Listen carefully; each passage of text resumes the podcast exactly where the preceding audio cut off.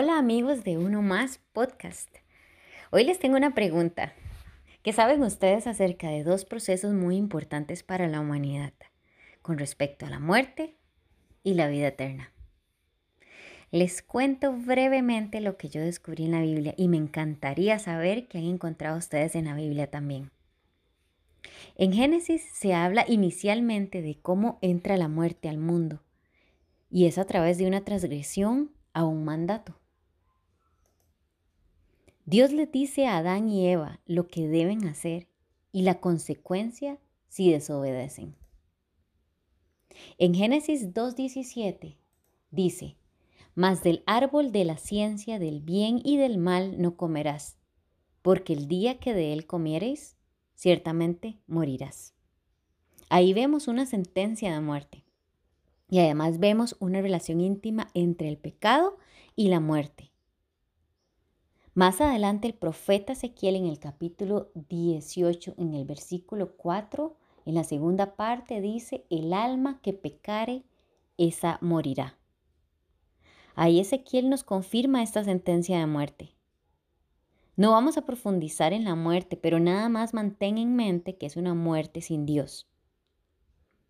Pero ¿qué pasa con la muerte con Dios? O sea, que dejamos esta tierra, porque todos nos morimos, pero tenemos una vida después de esta muerte. ¿Qué dice la Biblia acerca de la vida eterna? En Romanos 6:23 dice, porque la paga del pecado es muerte, mas la dádiva de Dios es vida eterna en Cristo Jesús, Señor nuestro. Aquí confirma lo que ya sabemos pecado más muerte. Pero menciona un regalo, una dádiva de Dios, que es la vida eterna por medio de Cristo Jesús. Pero tal vez usted dice, yo no peco ni tanto. Leamos Romanos 5:12. Ahí dice, por tanto como el pecado entró en el mundo por un hombre y por el pecado la muerte, Así la muerte pasó a todos los hombres por cuanto todos pecaron. Acá se hace énfasis a que todos pecamos. La muerte pasó a todos los hombres por cuanto todos pecaron. Eso dice el versículo. Una simple mentira es un pecado, es una transgresión a una ley. Entonces, ¿qué debo hacer? Si yo peco siempre, o sea, ya tengo esta condena encima. Lo único que debemos hacer es creer, reconocer la dádiva que Dios nos dio. En Juan 3, 16, 17 dice, Porque de tal manera amó Dios al mundo, que ha dado a su Hijo unigénito para que todo aquel que en Él cree no se pierda, mas tenga vida eterna.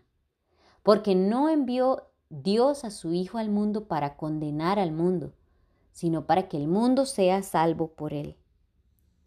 Jesucristo vino a morir por nuestros pecados y rescatarnos de una muerte eterna sin Él, para que todo aquel que en Él cree no se pierda, mas tenga vida eterna. En 1 Corintios 15:3, en la segunda parte de ese versículo, dice que Cristo murió por nuestros pecados, conforme a las Escrituras. Jesucristo vino a ser el puente entre mi pecado y mi salvación. Él vino a quitar la condena segura que yo tenía sobre mi vida. Cuesta pensar que con solo creer, pero así de fuerte puede ser nuestra convicción. Lo que creamos puede marcar la diferencia entre una muerte sin Dios o una eternidad con Él. En Juan 3, 36 dice, el que cree en el Hijo tiene vida eterna, pero el que rehúsa creer en el Hijo no verá la vida, sino que la ira de Dios está sobre él. ¿Puedes creer que todo esto que te he contado lo dice la Biblia? Y lo puedes creer. Que con solo creer en la muerte y resurrección de Jesucristo y este sacrificio que hizo por mí, ya tengo vida eterna. Que ya no tengo una condena de muerte segura porque tengo una opción. ¿Vos qué crees?